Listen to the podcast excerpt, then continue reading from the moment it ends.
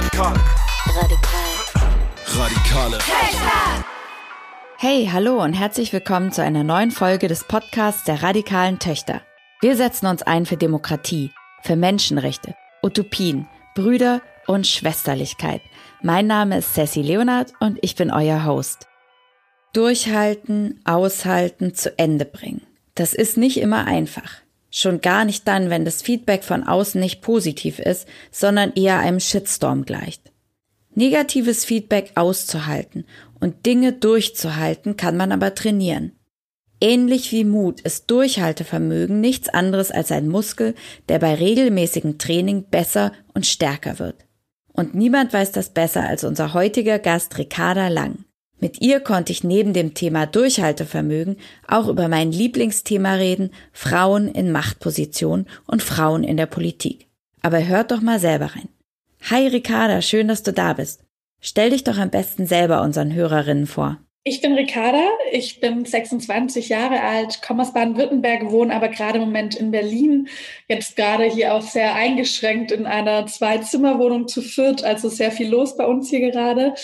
Ähm, und ich bin stellvertretende Bundesvorsitzende und frauenpolitische Sprecherin bei den Grünen.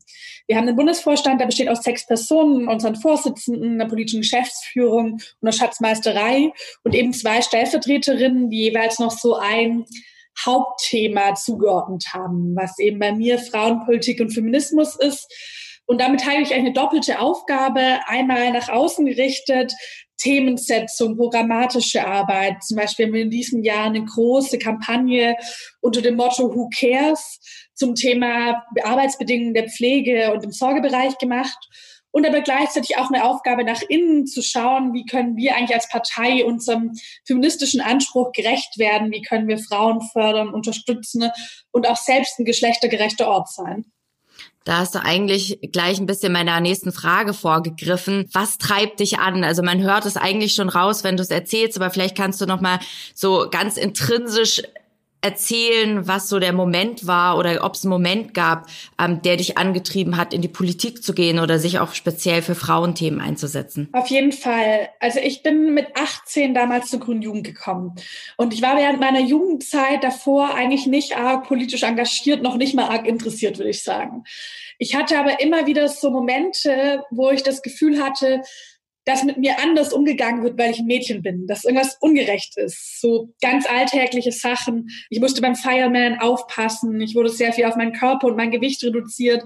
Ich wurde von äh, Lehrern anders behandelt als die Jungs in meiner Klasse. Und ich hatte aber nie Worte dafür. Ich konnte nie beschreiben, was da passiert.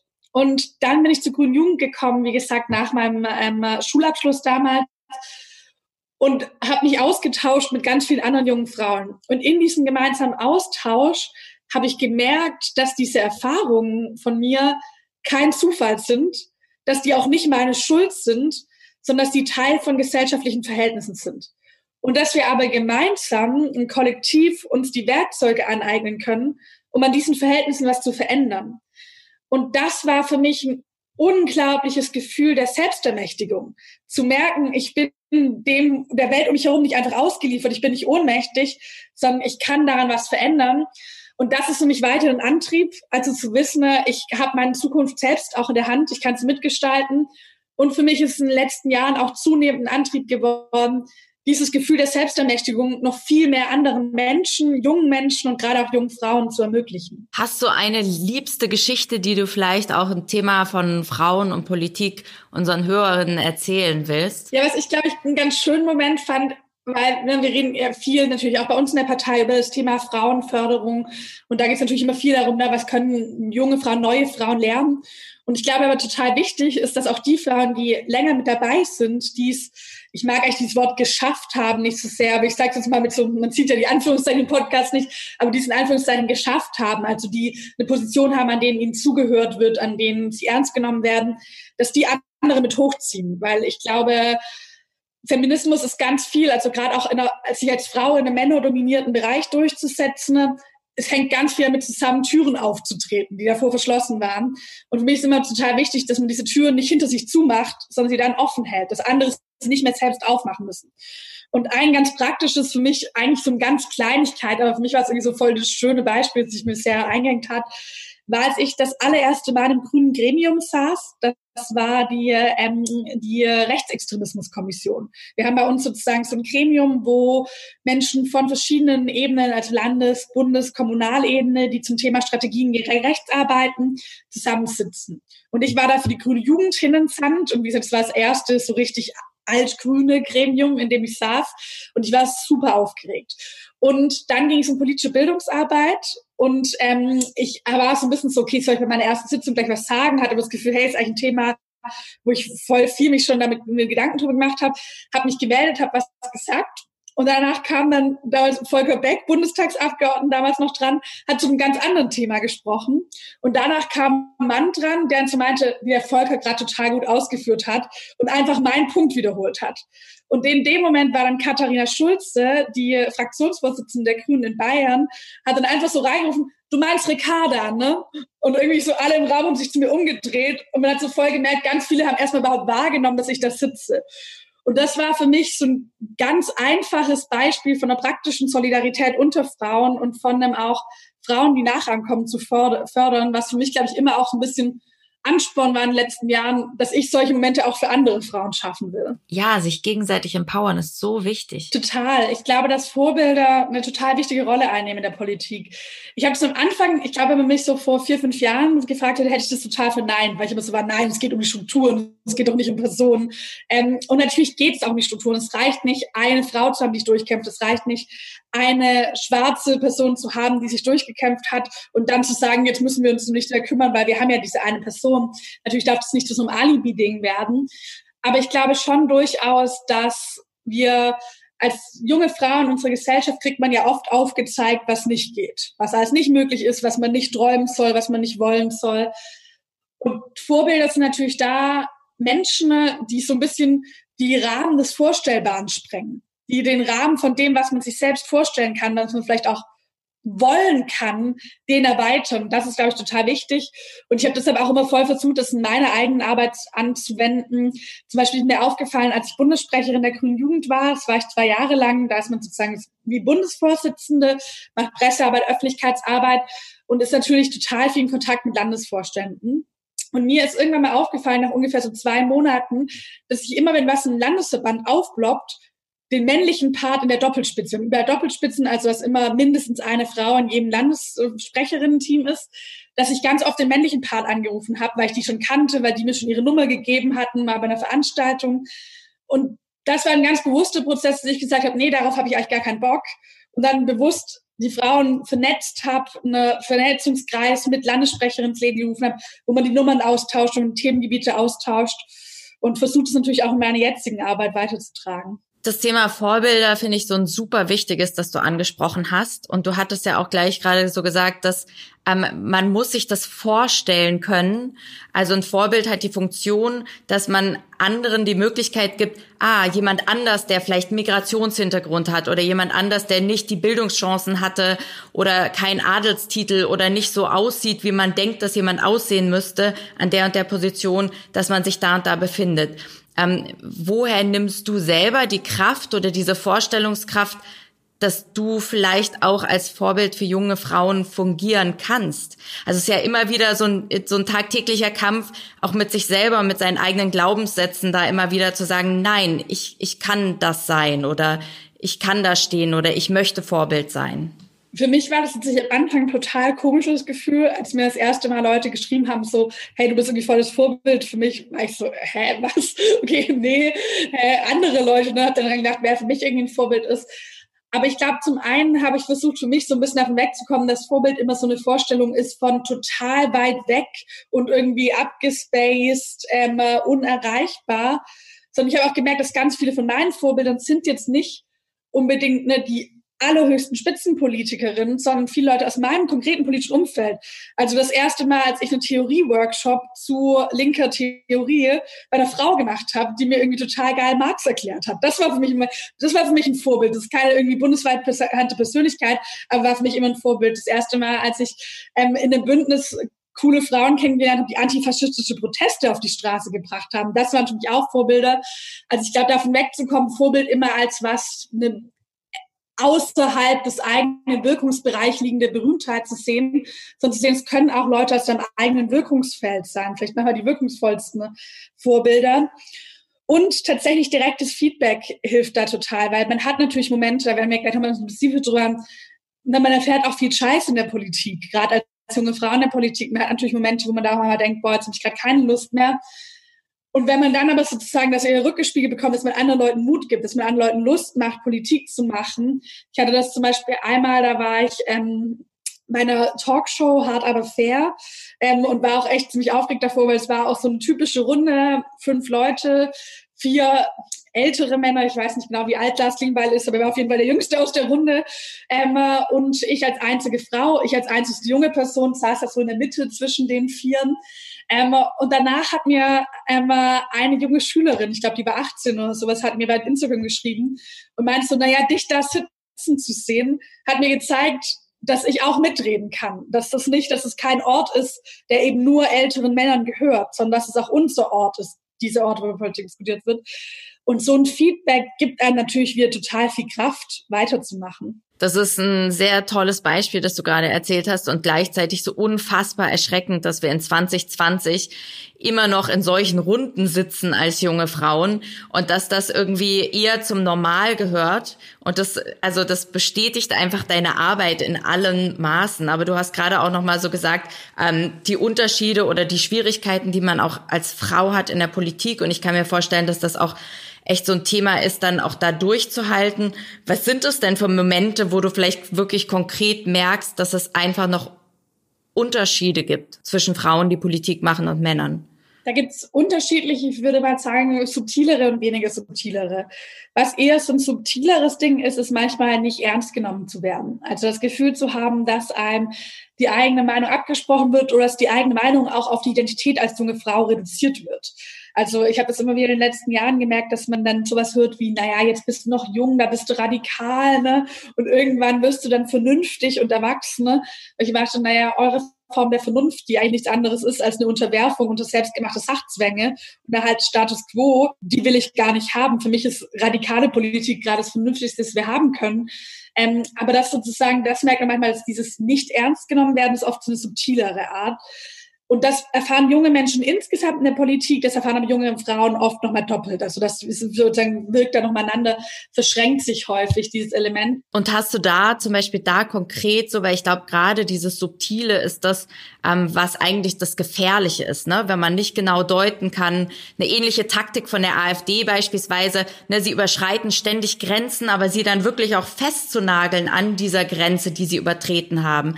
Oder auch dieses subtile, zwischen den Zeilen, wie gehst du damit um? Oder habt ihr auch, tauscht ihr euch gemeinsam auch über Taktiken aus, wie man damit umgeht als Frau in der Politik? Auf jeden Fall. Wir haben ganz enge Vernetzungskreise, auch sehr solidarische Strukturen bei uns, wo eben Frauen zusammenkommen und über diese gemeinsamen Erfahrungen reden, wo man einmal genau austauscht, wie gehe ich damit um, was hilft mir in dem Moment und aber auch eben ganz konkret Solidarität organisiert. Also dass dann zum Moment auch mal eine andere Person sich einschaltet, ich würde aber, glaube ich, als größten Tipp sagen, lasst euch davon nicht beeindrucken.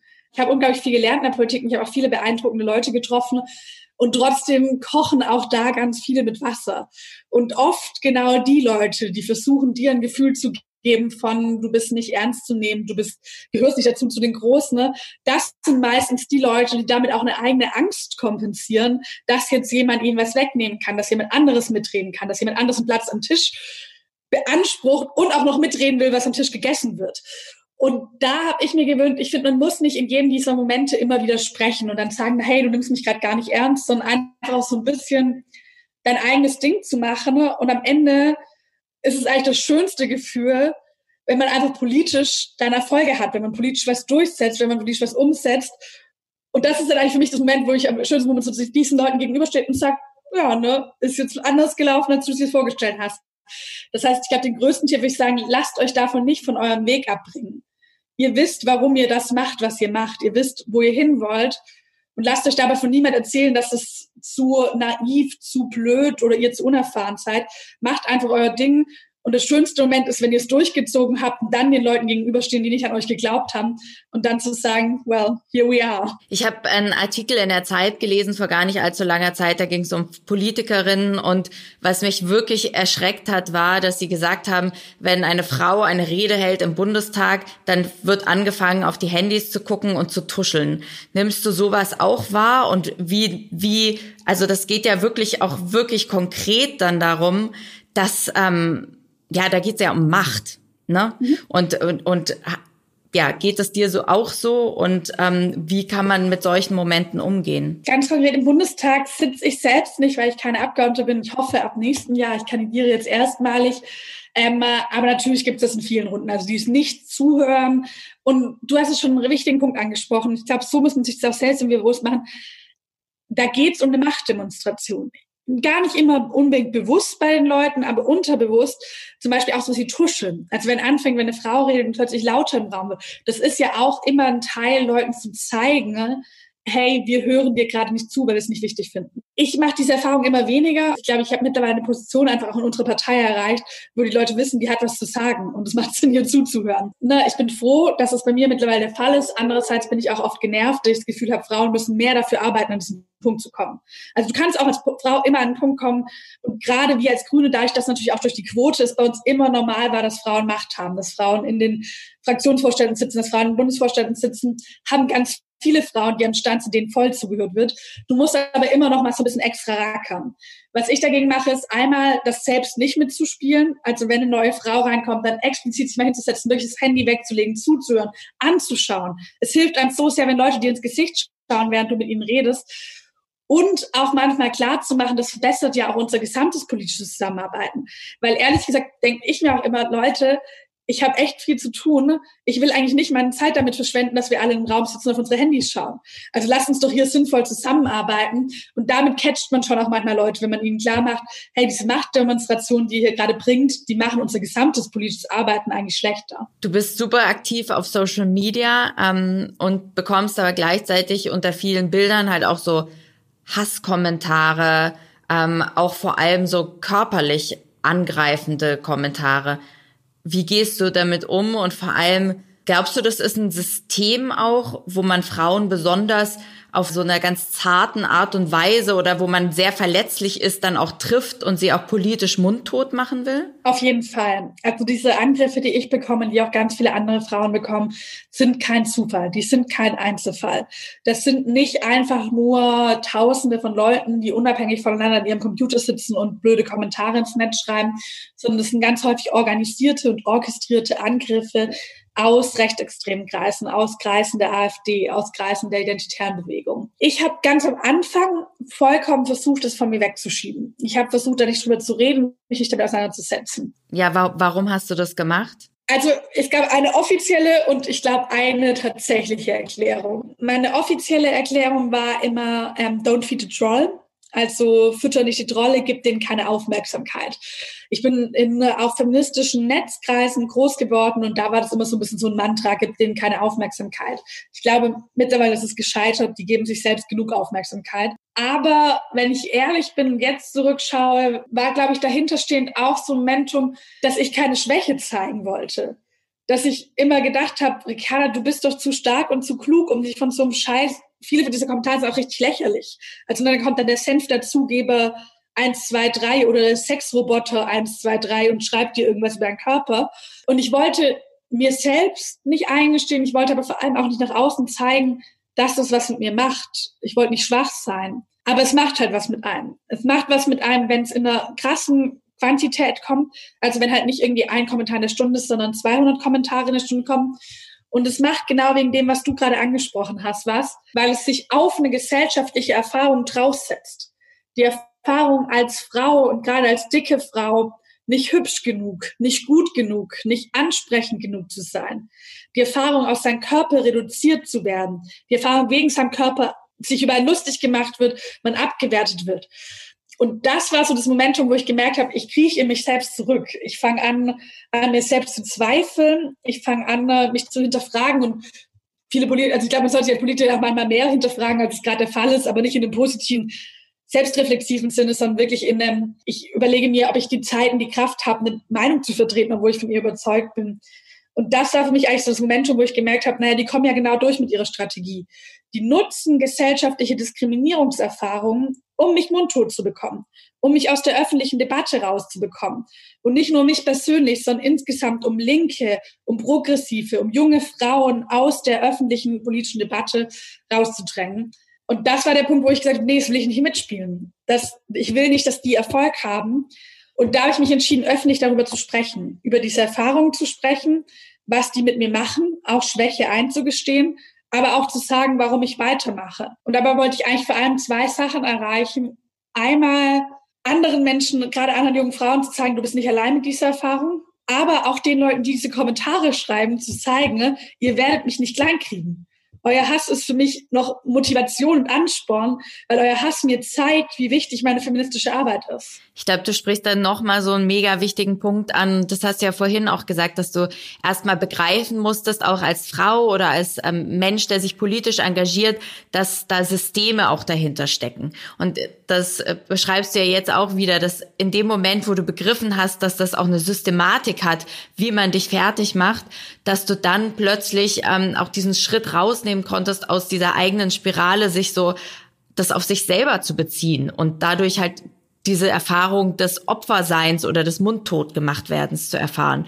Deswegen finde ich das so spannend, dass du sagst und auch für unsere Hörerinnen, weil ich glaube, dass das ein Thema ist, dass es sehr, sehr vielen jungen Frauen so geht, die sich im Netz oder in ihren Peer Groups oder wo auch immer ähm, politisch ja, engagieren oder überhaupt erst Haltung beziehen, dass die dieses Problem eben haben, dass es sehr schnell sie über ihre Äußerlichkeit mundtot gemacht werden. Total. Dass es auch als Machtmittel eingesetzt wird. Also Frauen auf ihren Körper zu reduzieren, ist ein Machtmittel unserer Gesellschaft.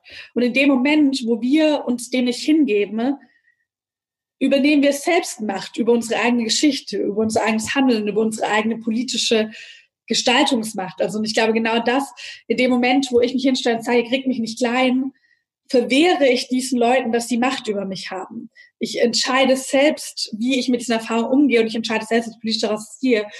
Und ich glaube, man könnte es immer, was für mich auch total spannend war, das angesprochen, dieses zu verstehen, auch die Systeme dahinter. Und ich hätte sich damals in dieser Phase das andere Geschlecht von Simone de Beauvoir gelesen, ne? ähm, was eins der, also auch an alle Hörerinnen wirklich totale Empfehlung. Man kann das erste ähm, Kapitel über Biologie, das ist ein bisschen zäh, das gerne überspringen, aber danach ist wirklich super spannend. Und sie schreibt ganz viel über das Thema Subjekt und Objekt. Und dass Frauen in unserer Gesellschaft oft zu einem Objekt gemacht werden, also eine passive Position gedrängt werden. Wir werden beleidigt, wir werden angefeindet, wir werden mundtot gemacht. Und dass aber politisches Handeln ist eine Form, sich selbst als Subjekt zu behaupten. Also sagen, ich kann eben selbst die gesellschaftlichen Verhältnisse um mich herum verändern. Und das war für mich immer auch als Frau hieß Politik für mich immer um meinen eigenen Subjektstatus eigentlich kämpfen, den zu beanspruchen, den mit Leben zu füllen. Und wie du richtig sagst, ich glaube, die Voraussetzung dafür, den Anspruch zu formulieren, die Gesellschaft zu verändern, ist oft erstmal sie zu verstehen. Und deshalb ist genau dieses auch eine Mischung aus einer politischen Theorie und einer politischen Praxis, glaube ich, was total kraftspendendes für ganz, ganz viele junge Frauen. Ja, und ich glaube halt dieser, dieser Punkt auch nochmal, also das ist sehr spannend, was du sagst, ähm, mit dem Subjekt und dem Objekt. Man muss sich auch erstmal überhaupt als Subjekt begreifen, um überhaupt den Mut aufzubringen, dass ich etwas verändern kann in dieser Gesellschaft. Wir haben ja in den letzten Jahrzehnten massive Angriffe auf die Demokratie erlebt. Natürlich insbesondere von der extremen Rechten, aber ich glaube, wir haben auch instant Vertrauensverlust in die Demokratie erlebt. Und das liegt, glaube ich, daran, dass viele Leute immer mehr ein Gefühl haben von, ich kann ja eh nichts verändern. Das läuft ja eh alles so, wie es ist. Und ich glaube, Demokratie heißt ja, ich kann selbst mitbestimmen bei den Lebensverhältnissen, bei meinen eigenen Lebensverhältnissen, bei den Verhältnissen, die mich betreffen. Ne? Und ich glaube, dass Leute dieses Gefühl haben von, äh, ich kann das, ich, ähm, äh, das ist möglich, das ist eine totale Voraussetzung dafür, dass wir eine Demokratie stärken können, auch gegen Angriffe, die zum Beispiel von rechts kommen. Hast du je darüber nachgedacht, aufzuhören oder beschreib mal einen Punkt, wo du nicht mehr kannst, wo du nicht mehr durchhalten kannst? Ja, ich hatte so einen Moment, das war 2018, da hatte ich meinen ersten so richtig, richtig großen Shitstorm. Ähm, das war nach einer Forderung nach einem Klimapass. Da hatte ich gefordert, dass die Menschen, insbesondere auf pazifischen Inselstaaten, ne, die durch die Klimakrise ihre Lebensgrundlage verlieren. Also einfach, weil diese Inseln unbewohnbar werden, weil sie überschwemmt werden dass die von Staaten wie der Europäischen Union die insbesondere besonders stark zum, zur Klimakrise beigetragen haben, dass die ähm, dort die Staatsbürgerschaft angeboten bekommen. Für mich war das ein Ausdruck natürlich einmal von, wie können wir sozusagen Flucht verhindern, aber natürlich auch von der Verantwortungsübernahme zu sagen, naja, Verursacherprinzip, die, die besonders stark dazu beigetragen haben, sollen Verantwortung für die übernehmen, die die Folgen ausbaden müssen, ohne dass sie dazu beigetragen haben. Und da gab es einen riesigen Shitstorm, vor allem losgetreten von der AfD. Die haben dann damals so einen Sharepick gemacht, Fundsgrüne fordert ähm, Asyl für alle Klimaflüchtlinge. Und das war wirklich krass. Da kamen halt echt Hasskommentare im ja, Sekundentakt. Das haben Leute bei uns im Büro angerufen. Es kam auch ganz viel mit so sehr spezifischen Vergewaltigungsdrohungen. Leute, die mir irgendwie geschrieben haben, sie wissen, wann vor meiner Haustür der Bus fährt. Wo man ja, ne, ich, ich wusste natürlich, wahrscheinlich ist es nicht so, aber du kannst ja trotzdem auch nicht sicher sein. Und da hatte ich eine Nacht, da habe ich den Fehler gemacht, zu lesen. Das mache ich mittlerweile nicht mehr. Also klar, mal einzelne Sachen, aber oft, wenn das wirklich größere Sachen sind, übergebe ich auch mal mein Handy an Freundinnen oder wer, bin auch jetzt mittlerweile bei Hate Aid Kunden, ich weiß gar nicht, ob man Kunden sagt, also die, die diesen, diese Hasskommentare screenen und sich auch um Anzeigen kümmern. Aber da habe ich wirklich eine Nacht lang, bestimmt drei Stunden lang wachgelegen, mit diesen Scheiß reingezogen. Und das war schon ein Moment, wo ich dachte, warum tust du dir das an? Und willst du dir das weiter antun? Ein guter Tipp einfach, sich das vielleicht selber nicht anzutun, also Kommentare nicht zu lesen, ähm, sie an Freundinnen zu übergeben oder an Freunde zu übergeben, dann auch gezielt Leute zu löschen, ähm, die diese Grenze ja. auch überschreiben oder auch natürlich zur Anzeige bringen. Oder Hate Aid macht das ja wahrscheinlich dann für dich in dem Fall. Total. Ich finde es auch, also einmal hab keine Scham zu löschen und zu blockieren. Ne, das ist, ich kenne das ganz oft, das heißt, naja, aber es steht ja einem freien Meinungsaustausch und eine auch kontroversen Debatte entgegen. Und es gibt halt einen Unterschied zwischen Meinung und Hass. Und klar, ich finde auch, ne, insbesondere als Person, die sich auch für einen sozusagen beruflichen Weg in der Politik entschieden hat, habe ich eine Verantwortung, mich auch mit Leuten auseinanderzusetzen, die eine ganz andere Meinung haben. Und ich finde auch, wenn mir jemand schreibt, Klimapass, komplett absurde Idee, geht gar nicht aus den und den Gründen, wie kommt man aus so einer Idee? Denn das ist nicht der netteste Kommentar, aber das ist ein vollkommen legitimer Kommentar und dann antworte ich darauf. Wenn aber jemand schreibt, du dumme fette Fotze, ich hoffe, du trinkst selber im Mittelmeer, das ist ja kein Diskurs. Wie soll denn Diskurs möglich sein? Das muss ich nicht lesen. Ne? Und es muss auch niemand lesen, der auf mein, auf mein Profil geht. Weil gerade in Social Media, das sind ja auch immer öffentliche Orte. Das sehen ja auch andere Leute. Das ist ein total wichtiger Punkt. Und auch Anzeigen. Ich versuche so viel wie möglich anzuzeigen. Bin, wie gesagt, sehr froh, mit Hate Aid da aktive Unterstützung zu haben, dass ich das nicht selbst machen muss. Ähm, aber weil ich schon auch will, dass diese Menschen, die sowas schreiben, merken, das ist nicht ein abstrakter Raum. Das Netz ist kein abstrakter Raum, der nichts mit der Realität zu tun hat.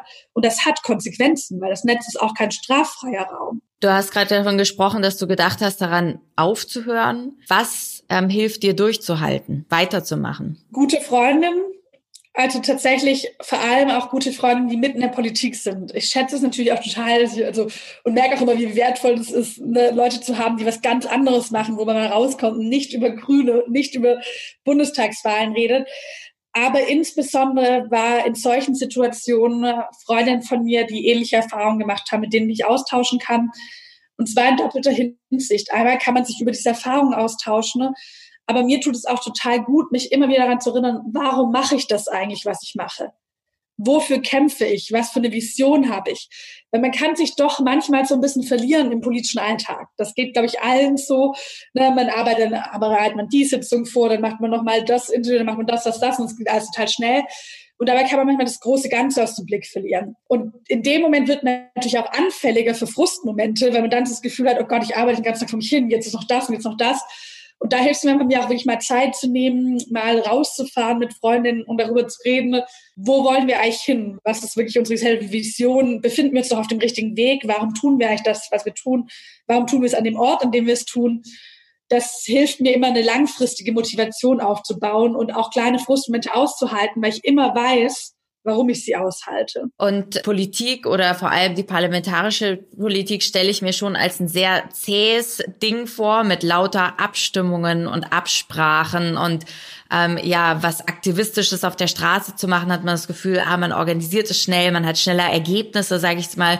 Ähm, warum hast du dich für diesen politischen Weg entschieden? Oder ist es überhaupt ein Entweder-Oder? Und wie gehst du damit um, dass man ja echt super krass durchhalten muss und immer wieder die gleichen Forderungen immer wieder voranbringen oder ja, ranbringen muss? Für mich ist es kein Entweder-Oder, war es auch noch nie. Ich bin in der Grünen Jugend sozialisiert und politisiert worden. Die Grüne Jugend hat sich immer als Schnittstelle verstanden zwischen Bewegung und Parlament, Straße und parlamentarischer Politik.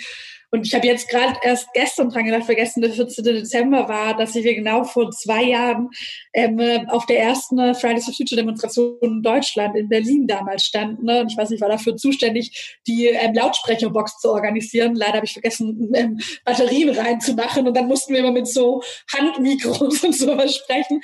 Es war alles noch ein bisschen unorganisiert.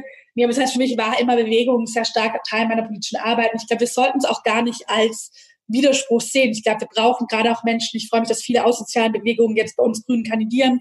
Wir brauchen Menschen, die eine Schnittstelle darstellen. Aber man hat natürlich unterschiedliche Rollen. Und ich glaube, warum ich mich am Ende entschieden habe, weil am Ende die konkreten Entscheidungen über die Art, wie wir als Gesellschaft zusammenleben, in den Parlamenten entschieden werden. Und weil ich genau dort sitzen und mitentscheiden will.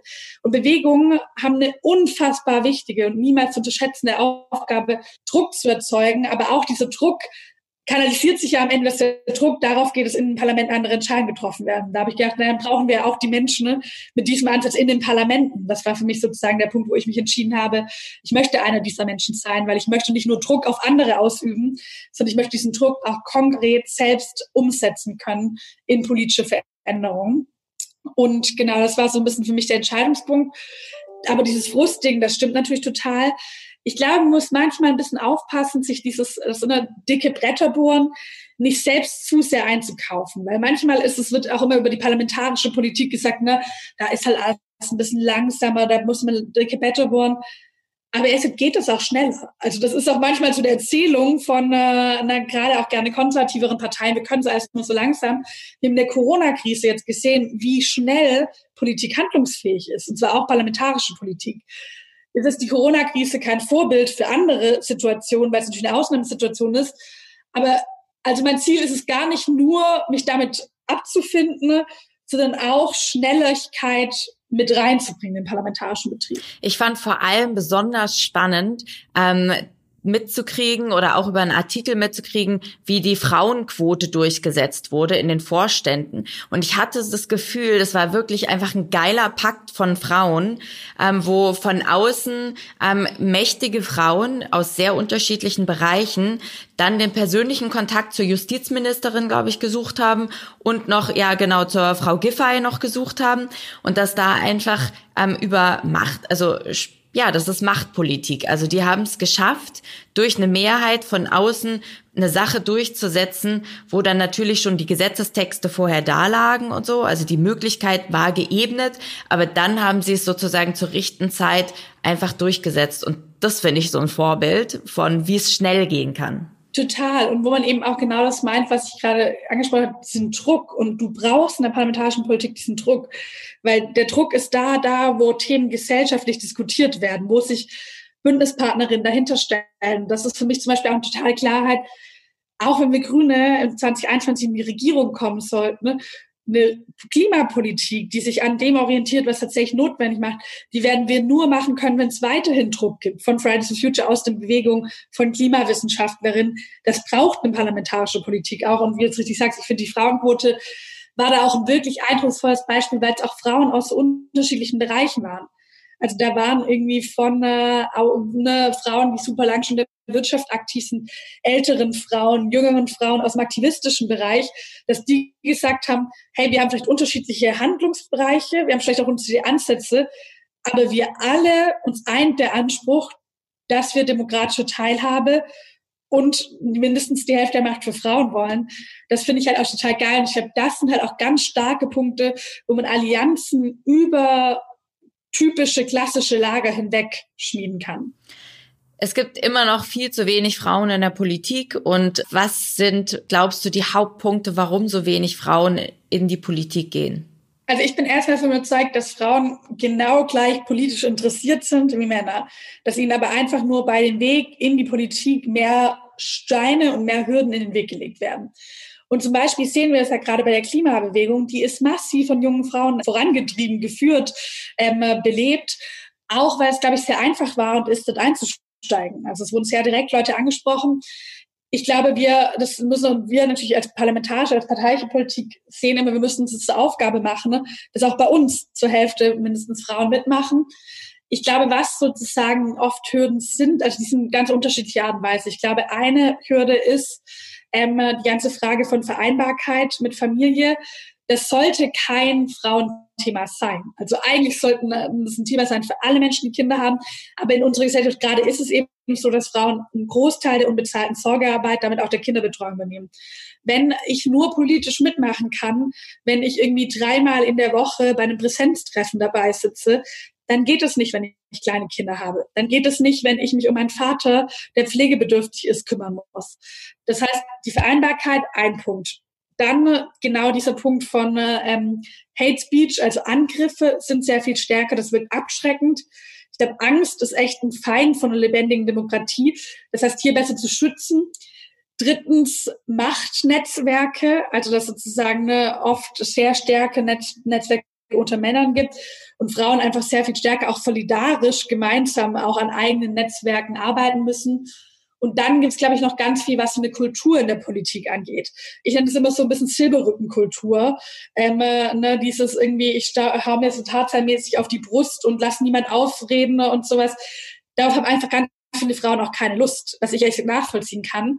Ich glaube, was aber eine ganz coole Sache ist, dass gerade in unserer Generation, ich weiß nicht, ob wir genau in einer Generation, aber so in der Generation immer mehr Männer darauf übrigens auch gar keine Lust haben. Und dass, glaube ich, immer mehr Menschen auch einfordern, Politik geht auch anders. Das heißt, wir erleben, glaube ich, in ganz vielen diesen Punkten gerade Veränderungen und können sie auch aktiv mitgestalten. Aber das sind so die, die Haupthürden, die ich sehe. Was würdest du jetzt unseren HörerInnen raten, wenn sie als junge Frau in die Politik gehen wollen? Ähm, wo fangen sie da an? Wie melden sie sich und wie können sie da wirklich diesen beruflichen Weg einschlagen? Also anfangen würde ich immer auf der lokalen Ebene. Das ist einfach der Ort, wo man direkt einsteigen kann, wo man direkt Leute kennenlernt. Gerade ist es natürlich ein bisschen schwieriger über Corona, weil vieles digital ist. Aber auch da machen zum Beispiel bei uns ganz viele Kreisverbände sehr coole Angebote. Das heißt, ihr schaut einfach mal, ich bin in Nürtingen aufgewachsen, wenn zum Beispiel Nürtingen wohnt, äh, bei Grüne Nürtingen, wenn die Grünen die Partei werden, auf die ihr Bock habt, schaut dort mal, wann sind Treffen, wo gibt es vielleicht einen Neumitgliederabend oder sowas, das machen ganz viele und schaut da einfach mal vorbei. Dann wäre der zweite Tipp von mir, sucht euch ganz schnell Mitstreiterinnen. Seht andere Frauen nicht als eure Konkurrenz, sondern als potenzielle Verbündete. Sucht ganz schnell irgendwie da einen Anbindungspunkt. Dritter Tipp, wisst, was ihr wollt. Also überlegt euch, was ihr, worauf ihr politisch Lust habt. Überlegt euch ein Thema, für das ihr brennt. Das hilft immer total, wenn man nicht so ganz allgemein, kann so ein bisschen diffus natürlich auch werden. Das müsst ihr nicht ganz am Anfang. Also ihr könnt auch am Anfang mal vorbeischauen. Als ich bei den Grünen angefangen habe, wusste ich noch gar nicht, da wäre ich nie auf die Idee gekommen, dass ich mal Klimapolitik mache, so. Ähm, weil mein Interesse damit auch erst bei den Grünen gekommen ist.